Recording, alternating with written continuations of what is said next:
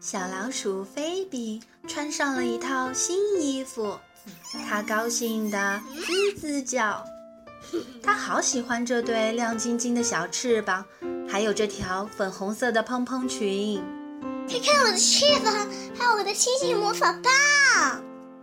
它兴奋的边喊边转圈。现在我是个真正的小仙女啦！她唱起了歌，跳起了舞。你是一个仙女公主，公主们都有一座美丽的城堡。快过来看看，这是什么？爸爸笑着说。菲比朝自己的房间里望去，哇，好漂亮！菲比低呼起来。她的房间里挂满了闪闪发光的小星星、亮晶晶的小蝴蝶，还有可爱的小花朵。给我们展示一下你的魔法吧，菲比。哥哥 Sam 期待地说。菲比跃跃欲试，他跑到花园里。爬上了一个老树桩，我要像小仙女一样飞起来。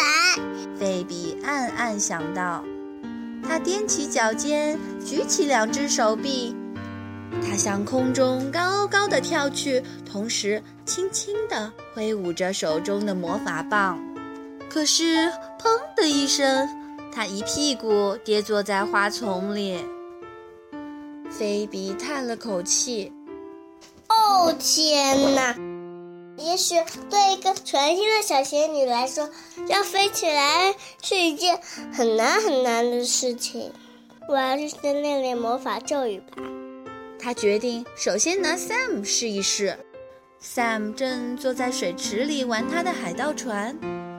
菲比神气地冲他喊道：“我是魔法小仙女，告诉我你的愿望吧，我会让它实现的。”走开，讨厌的小妖精！Sam 皱皱眉头说：“我才不是小妖精呢！”Baby 气得直跺脚。快许个愿，否则我就不理你了。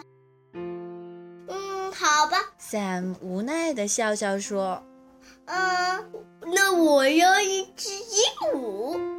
”Baby 这才满意的在花园里蹦来跳去。